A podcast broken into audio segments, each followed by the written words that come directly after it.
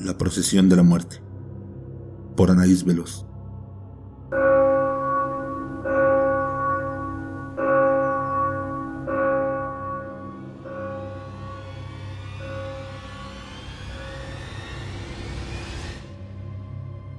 Nos habían avisado que mi abuelito estaba muy enfermo, así que inmediatamente nos trasladamos hacia el rancho donde él vivía. Al llegar, quedamos devastados al verlo, pues de aquel hombre fuerte que conocíamos no quedaba nada.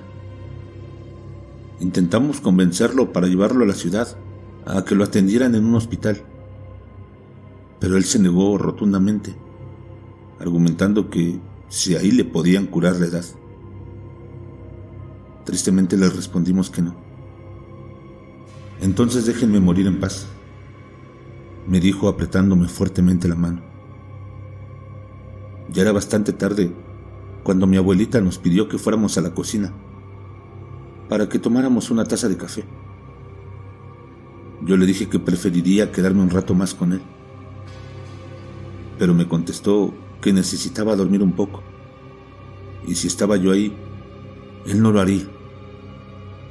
Acepté regañadientes y me fui con el resto de la familia a la cocina. Estábamos recordando momentos hermosos con mi abuelito cuando de repente comenzamos a escuchar que alguien rezaba a lo lejos. Algo sorprendidos, nos asomamos por la ventana pues nos parecía bastante extraño que alguien anduviera en las calles a esa hora. Eran cerca de las dos de la mañana. Pero por más que alumbrábamos con las linternas del teléfono, no lográbamos ver a nadie. Después de algunos minutos, nuevamente comenzamos a escuchar los rezos.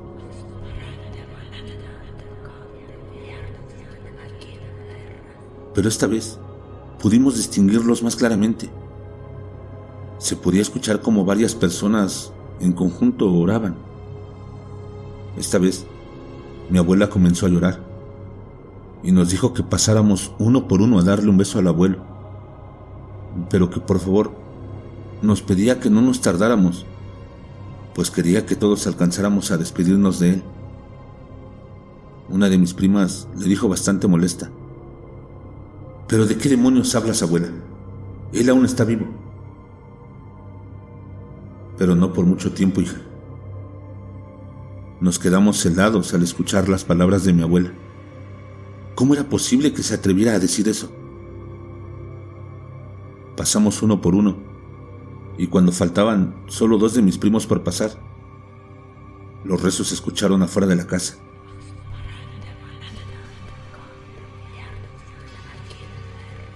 Y eso provocó que mi abuela apagara las luces de inmediato y nos pidió que viéramos lo que viéramos, por nada del mundo nos moviéramos.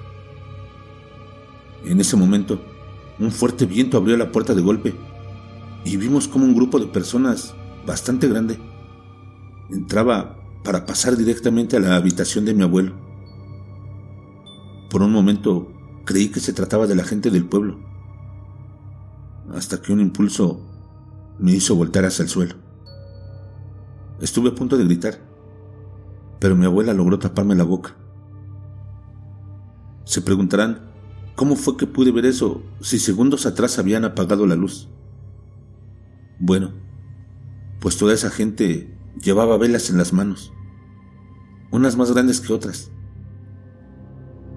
Todos vestían de negro, y muchos tenían el rostro cubierto, y conforme entraban a la habitación de la casa, esta se ponía cada vez más fría. Mis ojos no daban crédito a lo que veían, pues era imposible que cupiera tanta gente ahí. Los rezos en ningún momento cesaron. Todo lo contrario, cada vez se escuchaban más claro y fuerte. De repente, la procesión comenzó a salir, siempre mirando hacia enfrente. Y justo a la mitad de aquel tumulto, vimos a mi abuelo. Estaba entre ellos, sosteniendo una vela casi a punto de apagarse. Al salir los últimos, mi primo se paró en la puerta y le gritó a mi abuelo. Toda esa gente volteó y quedamos horrorizados al ver expuestos sus rostros. Sus caras estaban totalmente descarnadas.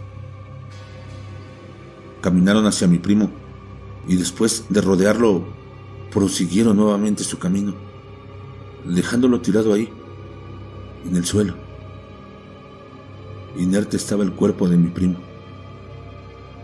Al dejarlos de escuchar, mi abuela prendió la luz y corrió a revisarlo, solo para darse cuenta de que ya estaba muerto. Yo corrí a la habitación de mi abuelo, esperando encontrar la cama vacía, pero estaba muy equivocada. Ahí estaba el cuerpo de mi abuelo. Yacía sobre la cama, con la única diferencia de que tenía una mueca de terror igual a la de mi primo. Trasladamos los cuerpos hacia el hospital con la esperanza de que pudieran hacer algo por ellos. Pero lamentablemente ya hasta presentaban rigor mortis. Fueron sometidos a la autopsia de ley debido a que habían fallecido en casa. Y vaya sorpresa que nos llevamos. Los forenses dijeron que ambos habían muerto por causas naturales.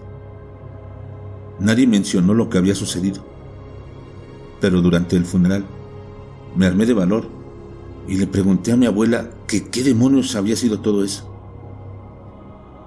Ella me dijo bastante afligida que era la procesión de la muerte. Un grupo de almas en pena que vagan por el mundo recogiendo las almas de los recién fallecidos como parte de su penitencia para alcanzar la gracia eterna. ¿Y a mi primo por qué se lo llevaron, abuela?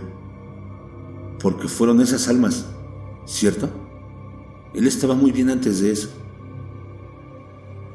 Sí, hija, fueron ellos. Pues decía mi mamá que nunca se les debe de interrumpir y todo aquel que se atreva a eso sería castigado uniéndolo a la procesión por toda la eternidad. ¿Y cómo sabes todo eso, abuela? Porque vi cuando esas almas se llevaron a mi padre, hija. Y mi hermano, ingenuamente, intentó detenerlas para evitar que se llevaran a mi padre. Y mira, también se lo llevaron a él. ¿Y tú lo viste en esta procesión? Sí, hija. Y creo que ahora tu primo tomará su lugar. Suelen liberarlos cada que llega un reemplazo.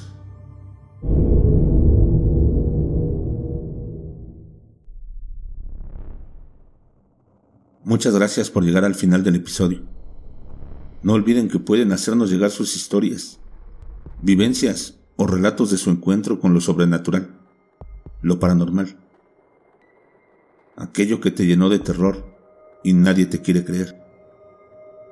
Hazlo al correo electrónico que estará apareciendo en pantalla al WhatsApp de Más Terror MX, que también estará apareciendo en pantalla. Y únete a mis redes sociales. Estoy en Facebook, Twitter, Instagram y TikTok como Más Terror MX.